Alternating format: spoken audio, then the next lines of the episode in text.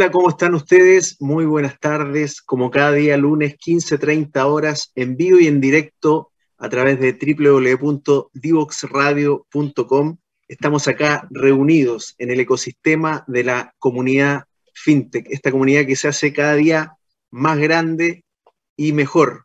Les doy la más cordial de las bienvenidas y como siempre los invito a revisar nuestros, eh, nuestras redes sociales donde pueden revisar los distintos programas que hemos tenido anteriormente. En el último, un gran invitado, Rodrigo García de la Cruz, quien es hoy día CEO y founder de Finnovating, nos contaba de qué se trataba esta plataforma colaborativa de apoyo al mundo fintech que ustedes pueden visitar cuando estimen conveniente a través de la página correspondiente. El día de hoy tenemos un gran invitado y lo vamos a, saludar desde ya, Julián Colombo, con quien vamos a hablar a la vuelta de esta primera pausa comercial.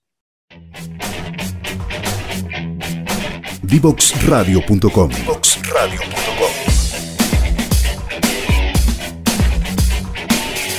Conversaciones que simplifican lo complejo.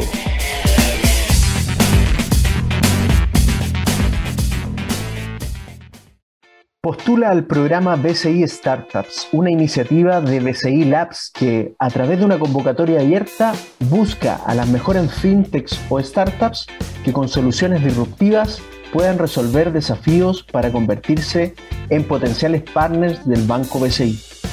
Entra ahora a bcilabs.cl y sé parte de este proyecto. ¿Cómo están? De vuelta en el día de hoy, 5 de septiembre, estamos con un invitado internacional de gran nivel. Estamos con don Julián Colombo, CEO y founder de N5. ¿Cómo está Julián? Bienvenido a Comunidad FinTech. Muy bien, muy contento por la invitación. Muchas gracias. Bueno, oye Julián, vamos a empezar esta conversación dándole a la gente que tú tienes un pasado bancario, ¿ya? Yo conozco los 20 años de, que estuviste en, Santander y también me comentabas que estuviste en Zurich. Cuéntanos un poquito cómo, desde tu inicio, cómo fue esto, esta experiencia bancaria formal, por decirlo de alguna manera.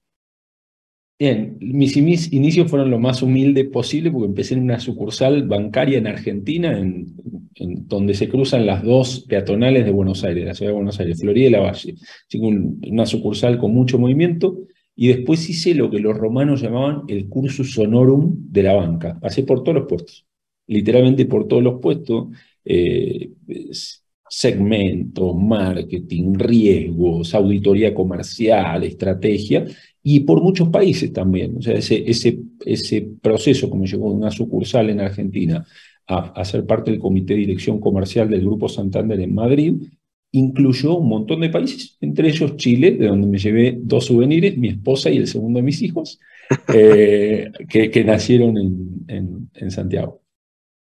¿Cómo, ¿Cómo, esa experiencia bancaria eh, te ayudó? ¿Qué, fue, qué, qué, es lo que más puedes rescatar de esos 20 años, Julián, en Santander?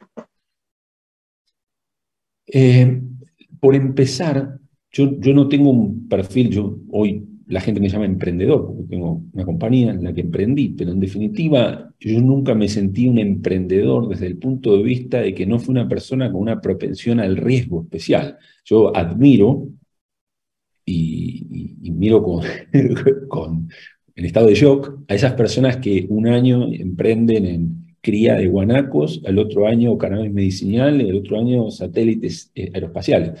Yo lo que, lo que hice fue capitalizar una experiencia totalmente infrecuente, que fue haber trabajado en bancos de, seis países diferentes, en posiciones desde muy abajo hasta, hasta eh, importantes, eh, y que es infrecuente, a la gente no le pasa eso, y no tiene que ver con la capacidad, tiene que ver con, con los accidentes, también hay que decir, subirse a un avión, irse a otro país. Eso me dio un bagaje que después de unos años me fui dando cuenta que era poco común pocas personas, yo, digo siempre que hay, dos, dos, características. Yo tengo una formación académica buena, con una buena base matemática especialmente, yo digo, de la gente que trabajaba en, en una sucursal, nadie sabía qué significa heterocedasticidad. Y de los que trabajaban en el comité de dirección de un banco, nadie había trabajado en una sucursal. Entonces eran dos, dos la unión de dos mundos en general bastante eh, distintos. En formación, en experiencia, en cultura, y que tuve la suerte de poder, de poder recibir. Así que yo te diría que la experiencia que tuve fue absolutamente fundamental para, para lo que fue el curso de mi vida. No hubiera emprendido jamás, o por lo menos en lo que lo he hecho, si no hubiera tenido el, esta formación, que a su vez fue en un banco que es particularmente, por supuesto en Chile todo el mundo lo conoce, es un banco muy importante, pero a nivel regional, a nivel mundial, es un, es un banco que algunas cosas es seguramente quien mejor lo hace en el mundo y otros no. Entonces tuve, no vamos a dejar de saludar al BCI tampoco, hablar demasiado de otros bancos sin saludar al BCI, también un banco extraordinario. Eh, así que, que, aparte tuve la suerte de, yo digo que, que alguna de las posiciones que ocupé fue como, como jugar en la Champions, en la Champions League. Eh, tal vez fui el número 4 de Borussia Dortmund, no, fui el 10 del Barcelona, pero, pero, pero sí tuve esa experiencia única de estar en una compañía de primerísimo nivel en, el orden mundial y en un montón de posiciones que me dieron una formación bastante eh, infrecuente. Ahora, ¿qué pasa ahí, Julián? Porque yo tengo esta conversación continuamente con muchos de mis amigos que que, ya tienen puestos importantes, en compañías que son, son, muy consolidadas y que no tienen ese, ese feeling emprendedor que dices tú, ¿ah? ese, ese carisma emprendedor. ¿Qué hace que alguien con una carrera como la tuya, exitosa como la tuviste, eh, decida entonces saltar al, a este mundo del emprendimiento? ¿Qué, eh, ¿Cuál es el, el, el gatillo o, qué estás esperando? Porque efectivamente tú dices, el emprendedor tiene este, este perfil audaz ¿ah? de lanzarse y de pronto caminar por el desierto un buen tiempo, etc. Pero, pero yo entiendo que la gran mayoría de los ejecutivos no tienen ese perfil. ¿Qué, qué, qué, qué hizo que tú te lanzaras? Es, también muy buena la pregunta y me obliga a, introspección porque ni siquiera la había pensado en esos términos. Si hay un factor que era particular cuando, cuando yo trabajé tantos años pasando de país en país, comencé a tener una mecánica natural de mi, de mi carrera, que era, yo iba a estar tres años en un país, necesitaba en dos años ejecutar algo para el último año buscarme la próxima pega. O sea, los beneficios de ser expatriado son muy buenos, siempre que uno esté expatriado. Y como los contratos son cortos, eh, yo trataba de hacerlo lo más rápido posible y tuve, conseguí eso. Durante 15 años estuve pasando de país en país, trabajando dos años y medio, tres años en cada uno. Por lo tanto, ya tenía una formación de naturaleza emprendedora. No tenía los mismos plazos que otras personas. La persona, llegué, me senté acá, voy a ser un gerente, voy a ser un vicepresidente. Yo no tenía esa, esa, esa formación. Era una, mi carrera estaba delineada de otra manera, ser muy rápido. Y lo segundo probablemente es una, una curva de rendimientos marginales decrecientes con algunos aspectos. Yo, yo me, fijé metas en mi carrera corporativa. Entonces, en un momento me puse un número, por ejemplo, de cuál tenía que ser mi remuneración. Y un día que llegué a esa meta, teniendo, siendo aparte una persona que no tiene una gran sensibilidad por lo financiero, lo económico, no, no, es algo que me movilice mucho, ya ese número se tenía que multiplicar por 10 para hacer un nuevo hito no, cambiaba nada. Y sentía que después de haber estado 20 años en una organización de primera línea, en, posiciones interesantes, los próximos cinco años iban a ser más o menos lo mismo. Y esto implicaba un cambio absolutamente diametral en, la historia de mi vida. Entonces, desde la ambición, sentía que lo que iba a aprender en estos cinco años que ya llevo emprendiendo iba a ser muy distinto que a los últimos cinco años de un banco, a la marginalidad de los últimos cinco años de un banco. Y no me imaginé lo, y aunque pensaba que iba a ser muy diferente, no me imaginé cuán grande sería la diferencia. ¿Y qué fue lo que viste, Julián? ¿Cómo, cómo eh, este ejecutivo exitoso con una carrera eh, eh, internacional en distintos países, donde le iba bien, tenía estos proyectos cortos, de pronto ve algo en el ecosistema eh, y dice, bueno, esto puede ser grande y lo puedo liderar yo, y, termina siendo en 5 eh, la plataforma más exitosa eh, de los últimos años según Microsoft. lo que me, empezó a pasar fue, como, como yo iba pasando de país en país, iba viendo, iba destilando lo que son verdades fundamentales. Cuando uno trabaja en un banco, para uno, ese banco son los bancos. Cuando uno cambia a otro banco en el mismo país, ya empieza a darse cuenta que no todos bancos son iguales al banco original. Pero cuando uno pasa de diferentes regiones, geografías, idiomas, en poco tiempo empieza a destilar esto es verdad siempre y esto es verdad casi nunca o accidentalmente. Y lo que yo me di cuenta que era verdad siempre en la industria financiera, en que eran todos los proyectos de tecnología eran faraónicos. En todos los países a los que llegaban bancos de 19 sucursales o de 4.400, literalmente los dos extremos de los bancos en los que trabajé, siempre tenía el mismo problema. No, esto hay que pedirse la tecnología, son faraónicos. 3, 5 años, 10 años, millones de dólares, y yo siempre digo que, y son aparte la tumba del que inició el proyecto. Por eso es bien, bien faraónico. Y, una vez me tocó hacer un, que de hecho fue en Chile, un, proyecto, una tecnología in-house, y me di cuenta que se podía construir tecnología muy rápido. Pero había que entender mucho lo que había que hacer. Y, y después de haber creado, el, si uno va a una sucursal del Banco Santander, a cualquier sucursal del Banco Santander en Chile, lo están atendiendo con una plataforma que yo tuve la suerte de, liderar, cuya construcción tuve la suerte de liderar, que se llama NEO. Y una vez que lo hice en Chile, luego lo hice en Inglaterra, en Brasil, en Polonia, lo hice 14 veces para diferentes unidades, me di cuenta que tenía una experiencia que era muy valorada por el mercado y, simplemente manifestar sutilmente que estaba dispuesto a, buscar ese camino, me llegaron propuestas de inversores, de, empresas de CRM muy grandes para, para iniciar ese proceso. Así que en el fondo fue una parte del aprendizaje que fui teniendo y, por otro lado, eh, poner, aceptar la idea de que, de que eso que había hecho en un, en un grupo se podía hacer a nivel mercado.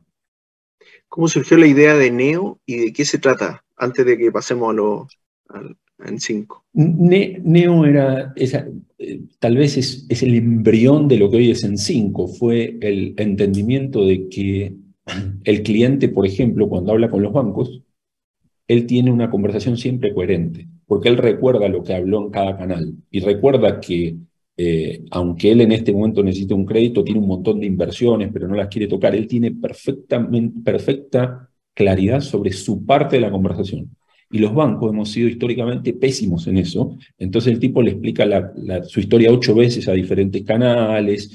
Eh, sentía que eso se tenía que resolver, que la conversación debería ganar coherencia. Y para eso uno no puede tener 12.000 ejecutivos perfectamente entrenados recordando de memoria. Uno lo que tiene que tener es tecnología que ayude a fingir tener perfecto conocimiento del cliente. O sea, si yo llego a Temuco y alguien dice, me identifica una cámara y dice, don Julián por aquí, no me importa cómo se llegó a eso, la sensación es la misma que si alguien hubiera recordado mi nombre.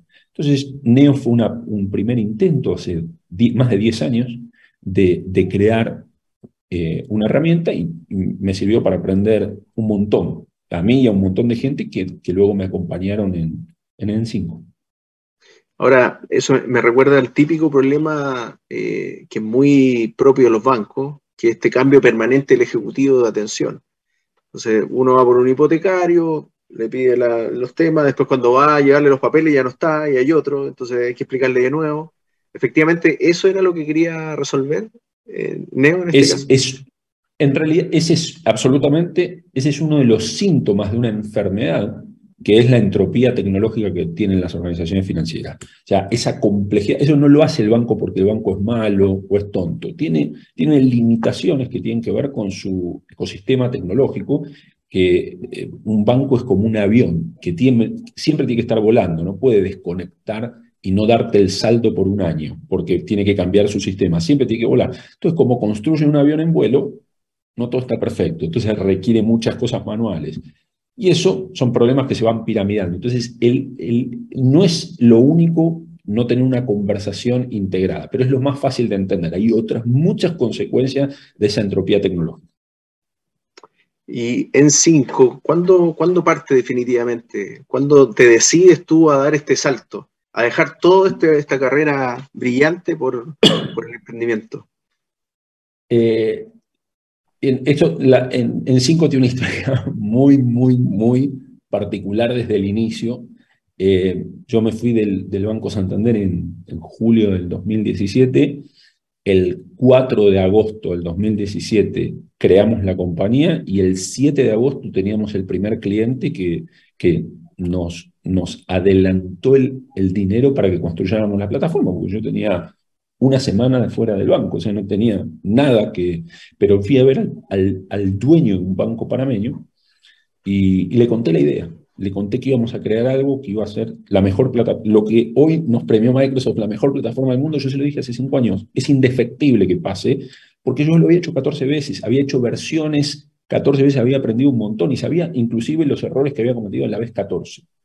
Eh, entonces fuimos a ver a este cliente, este cliente, una persona, el Banco Credit Corp Bank de Panamá, uno de los grupos económicos más grandes de Panamá, gran cariño Max Arari, su, dueño eh, y presidente, y él confió en, mí personalmente. Y, tal es así que hoy nosotros tenemos un montón de clientes que van de Mastercard, Santander, Itaú, un montón de bancos de, de todos los tamaños, y el cliente que yo atiendo personalmente es Credit Corp. Siempre digamos, no importa el tamaño de la compañía, siempre lo vamos a atender. Yo lo voy a atender personalmente, me tomo aviones a Panamá 14 por año para ir a, verlos y, tenemos una relación con ellos que es inexplicable desde el punto de vista de lo financiero, pero tiene que ver con que confiaron en nosotros cuando era difícil.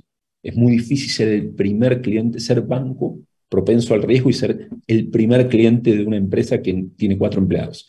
Hoy es fácil, hoy nos premian un montón, tenemos un montón de clientes, los que usan la plataforma le va bien. Eh, hoy es fácil, que te elijan, pero es, hay que valorar los que te eligieron cuando era, una, era caro. ¿Por qué en particular fuiste a hablar con él directamente, habiendo tenido tanta experiencia en distintos países? ¿Por qué, por qué con él en particular? Porque es, él había visto, si ustedes buscan en YouTube, ponen lanzamiento Neo, Julián Colombo, mi nombre, y Neo, Chile, Espacio Riesgo, va a salir el lanzamiento que hicimos hace 10 años en Espacio Resco, eh, y él había visto ese video. Y él fue un abogado de nuestra compañía que la estábamos formando, conocía al hermano de una persona, pues, le había llegado ese video. Y dijo, yo quisiera conocer a, a este tipo. Y entonces yo me tomé un avión para conocerlo. Y, y tuvimos inmediata conexión filosófica en lo, en lo, que, creemos, en lo, en lo que creemos que es la vida, no en lo que creemos que es software, en cuán importante es el dinero para la habilitación de cosas y solo para ello, una serie de, conversaciones, una persona, él es una persona muy religiosa, eh, muy interesante la conversación, muy culta, y hablamos mucho y tuvimos esa relación. Y él me dijo, en ese momento fue, fue una cuestión más bien personal y cuando, y yo ya estaba pensando en hacer esto, y dije, si me voy del banco, te vengo a ver. Y lo fui a ver una semana después, y nos dimos la mano, ni firmamos nada, nos dimos la mano, me adelantó dinero, eh, y estoy hablando de muchísimo dinero, o sea, un dinero que sirvió para mantener a la compañía durante dos, los dos o tres primeros años. Eh, por lo tanto, bueno, siempre será el cliente yo quiero a todos los clientes y a todos les doy un, trato muy personalizado, pero, pero nunca a nadie como, como el que confió cuando era tan riesgoso hacerlo. Mira qué bonita historia. Y con esa historia, Julián, vamos a hacer nuestra segunda pausa del día de hoy. Y a la vuelta seguimos con la historia de Julián Colombo y de su tremendo emprendimiento en 5. Divoxradio.com Codiseñando el futuro.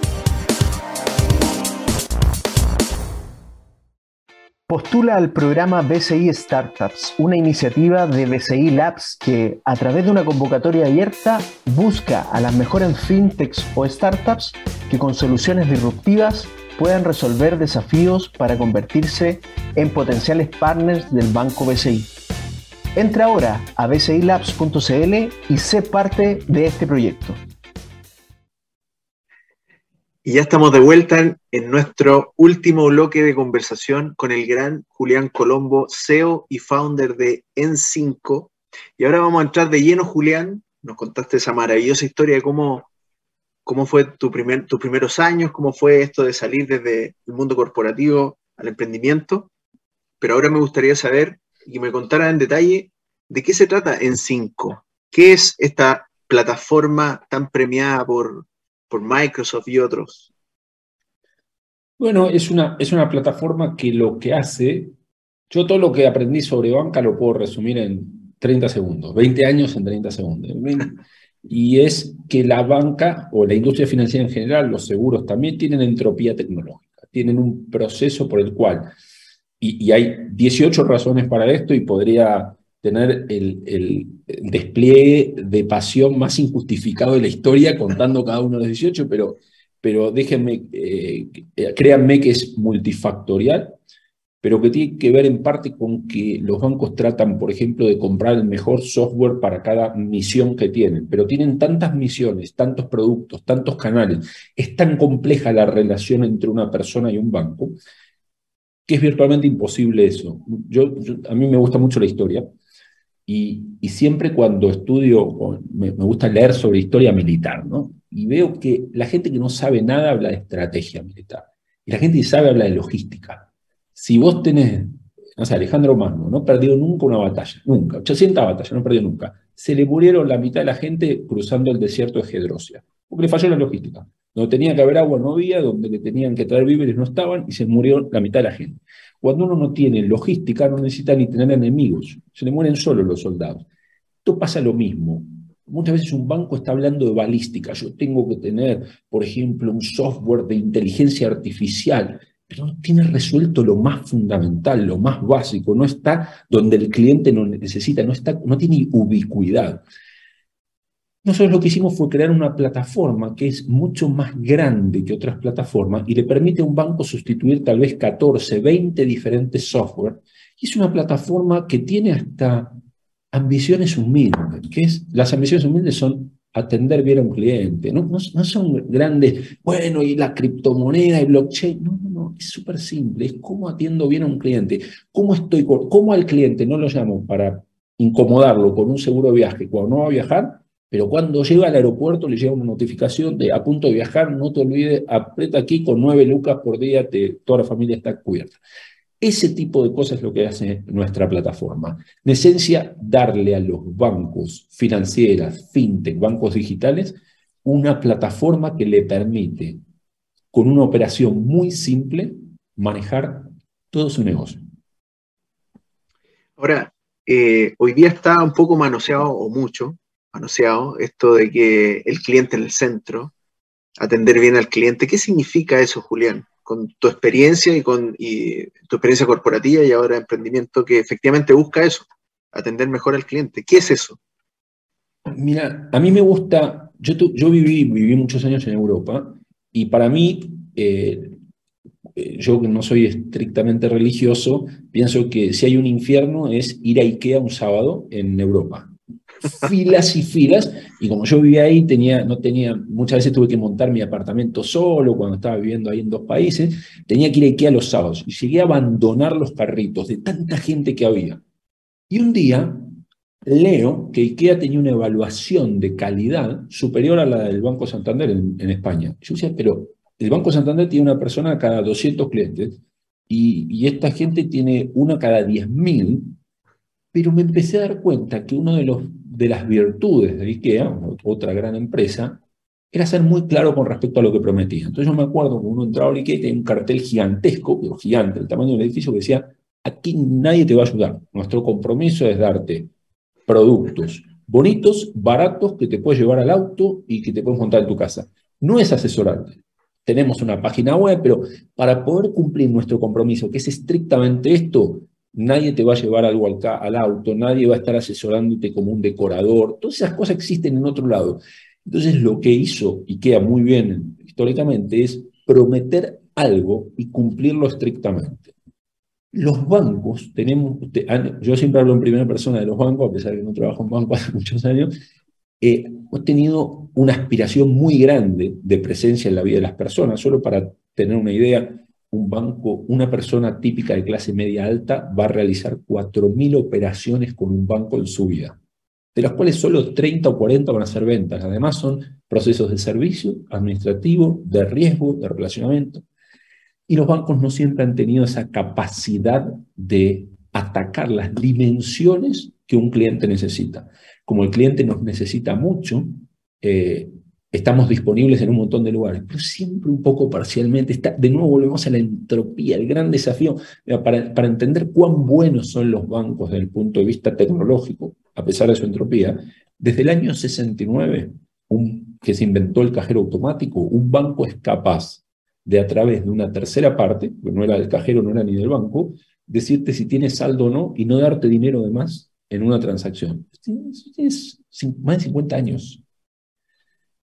Sin embargo, hoy, eso, el, haber sido los primeros tecnológicamente, hoy hace que migrar cosas sea mucho más difícil. Y este es el, el gran desafío de la industria financiera hoy, es que los clientes hoy en cualquier teléfono tenemos tecnología de altísimo nivel y nuestras expectativas subieron un montón. El, el, gran golpe a la industria financiera actual es la facilidad con que podemos hacer casi todo a través de nuestro teléfono en todas las demás industrias. No es ni siquiera una amenaza desde dentro, es la amenaza de si puedo tan fácil reservar un taxi, si puedo tan fácil cambiarme esto, ¿por qué no puedo en el banco hacer esto o hacer lo otro?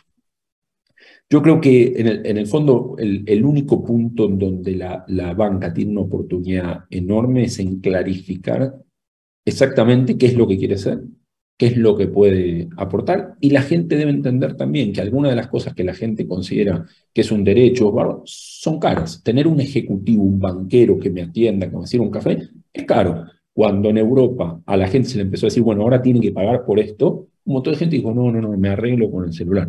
Pero si yo tomo la decisión por el cliente y lo empujo hacia un canal digital y le quito el acceso al humano, el cliente se siente menospreciado. A ningún cliente se ofende. Todos subimos a un avión y sabemos que hay business, primera y turista. Lo de turista no es tanto el día quejándose, oh, lo de primera, mire qué rica la comida. Saben que las reglas del juego son estas.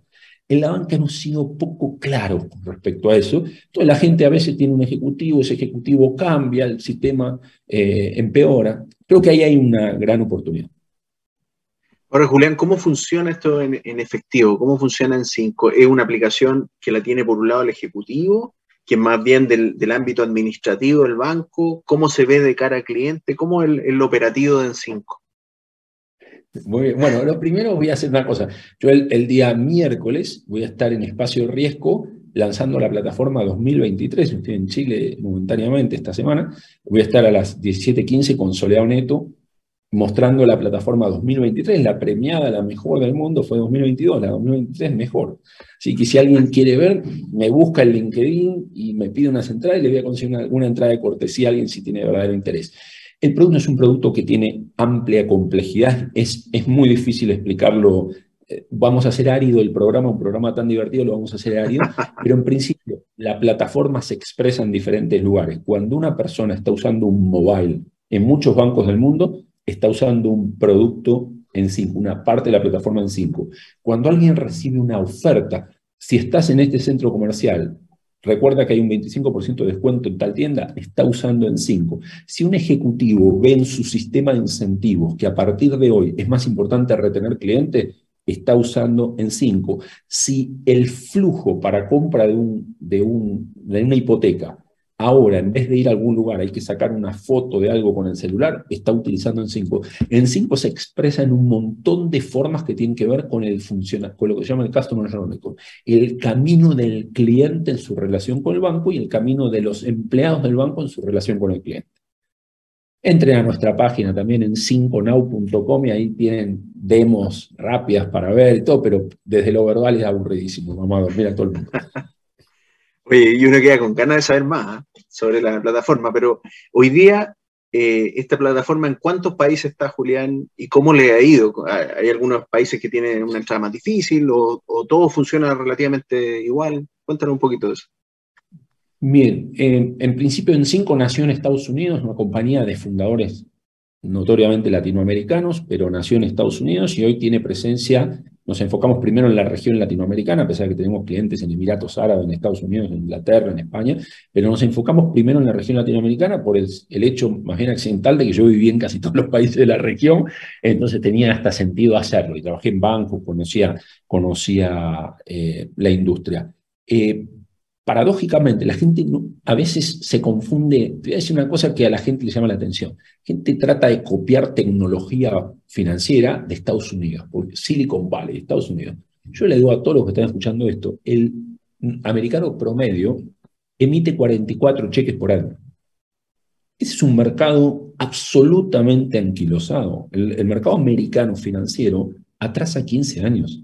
Si ustedes quieren ver de verdad algo pujante, África, Brasil, Israel, algunos países europeos, países nórdicos, Estados Unidos antiguo.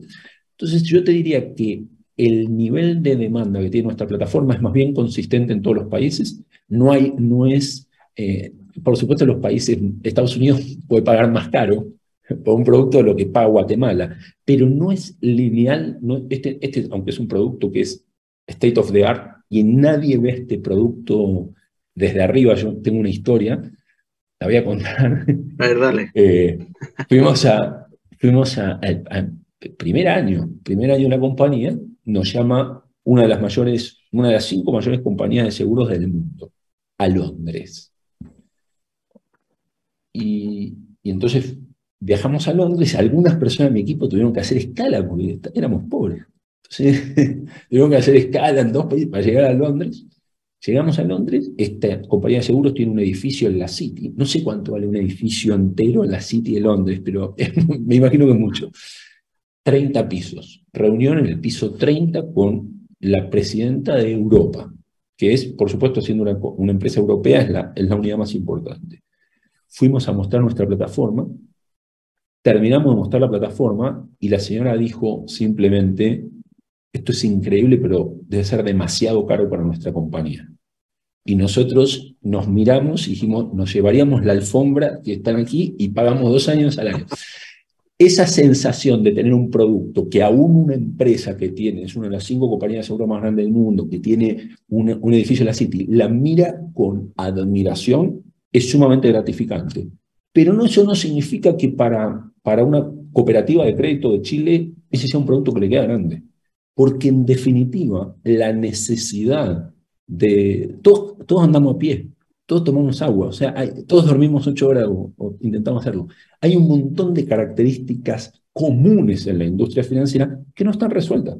No es mejor la experiencia del cliente en un banco americano que en un banco chileno, no lo es. Cualquier persona que tenga cuenta en Estados Unidos va a saber que su banco local aquí, su SI, su, su Santander, su Banco de Chile, lo atienden exactamente igual de bien o de mal que el Banco of America, que Merrill Lynch, es exactamente lo mismo. Entonces la plataforma ha tenido la suerte de ser eh, muy, muy amplia en su aceptación. No hay ningún país en los que no haya, nos haya resultado difícil entrar a la plataforma o hayamos dicho, bueno, esto no está al nivel, ya sea por arriba o por abajo de la demanda. Creemos que, que la plataforma se ajusta muy bien a las necesidades de todos los mercados. Eh, ¿Esto también, eh, de cara al cliente, esto es solo receptivo o el cliente también tiene alguna forma de interactuar con la plataforma eh, en términos de que le ingrese algún tipo de información? Esa es la primera pregunta. Y lo otro, em, tú me dices que los bancos o las instituciones financieras eh, estarían reemplazando estas grandes inversiones de software por N5.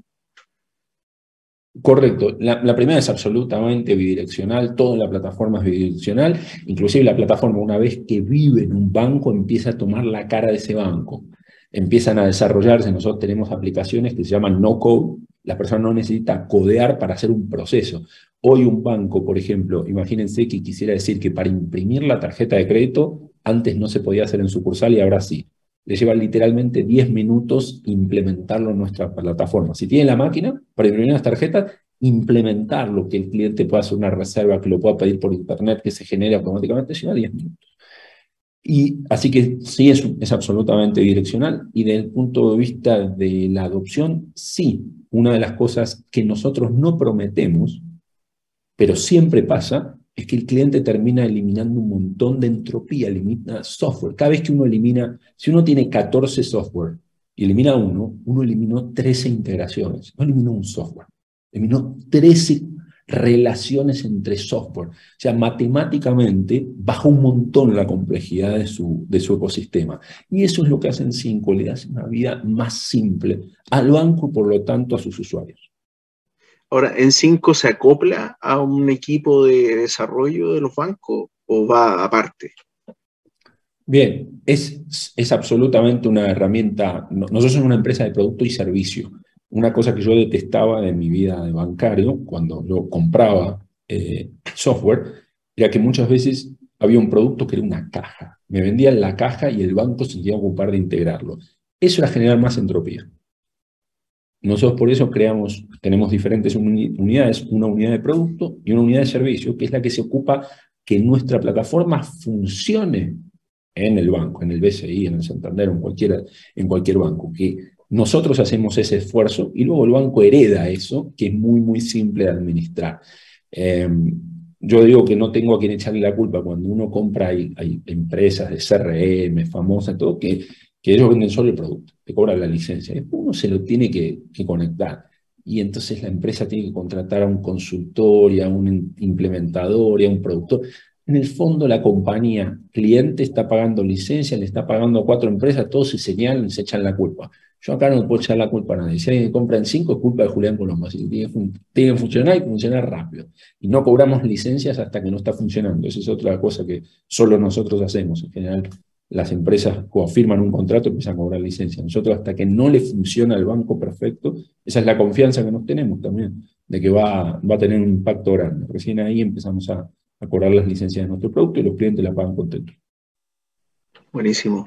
Ahora que, eh, ¿cómo está en 5 en términos de, eh, de, financiamiento, de levantamiento capital? ¿Están viendo, eh, están en alguna ronda, ya la tuvieron, la, la, esperan tener en el futuro? ¿Qué están en ese, Estamos en este, en este momento eh, recibiendo propuestas de matrimonio. Eh, en 5 es una empresa bootstrap, es una empresa que nació con fondos de clientes, que aportaron los clientes para tener la plataforma, como conté en el caso de Credit Corp, pero hubo otros clientes que adelantaron dinero para tener la plataforma. Por lo tanto, es una, es una empresa que nunca, es un banquero, entonces nunca quise tener negocio de mucho riesgo. Acá contamos los porotitos por la izquierda y los porotitos de la derecha te dice uno menos, por lo menos hacer las cosas muy...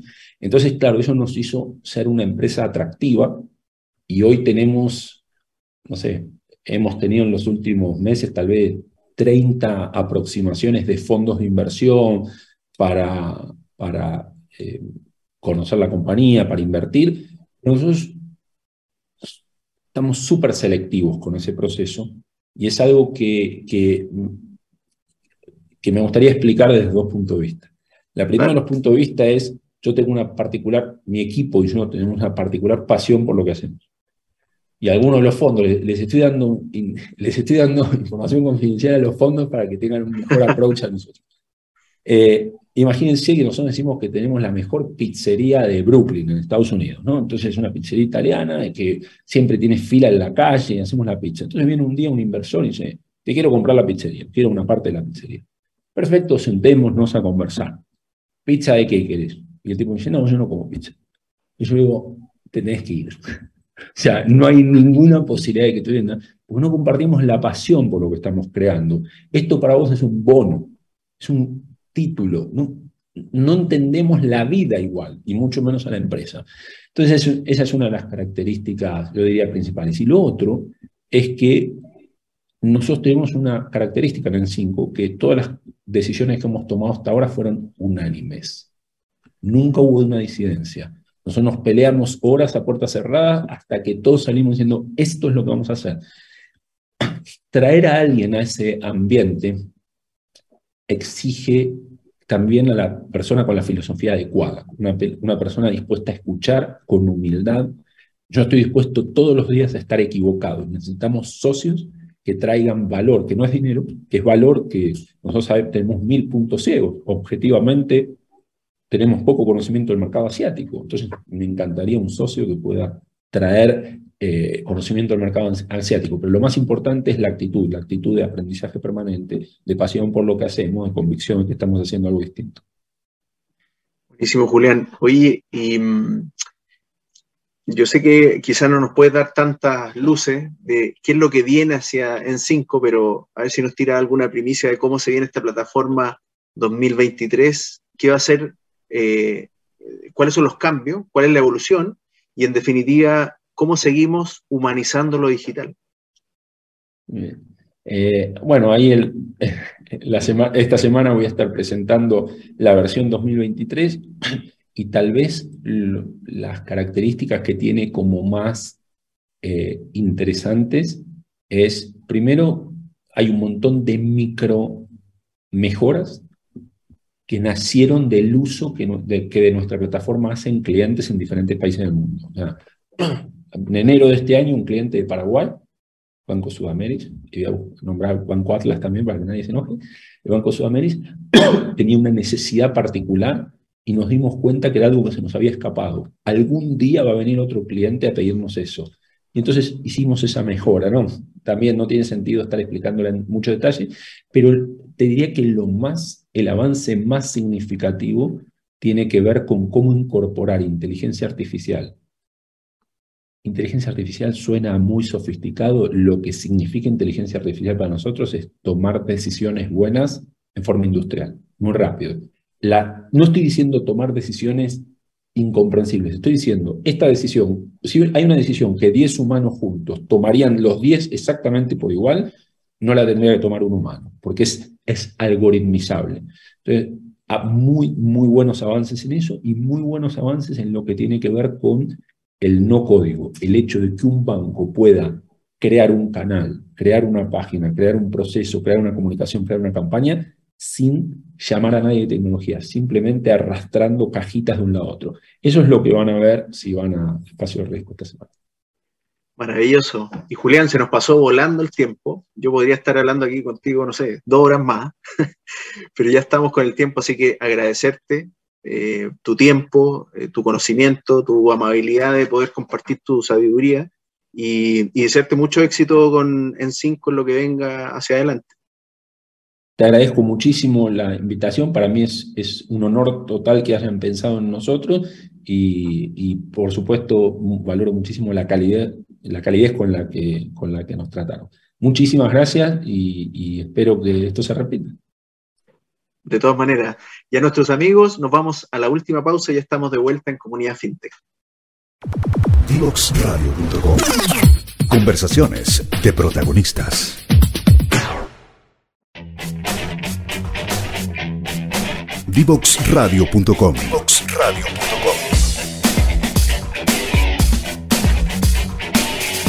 Conversaciones que simplifican lo complejo.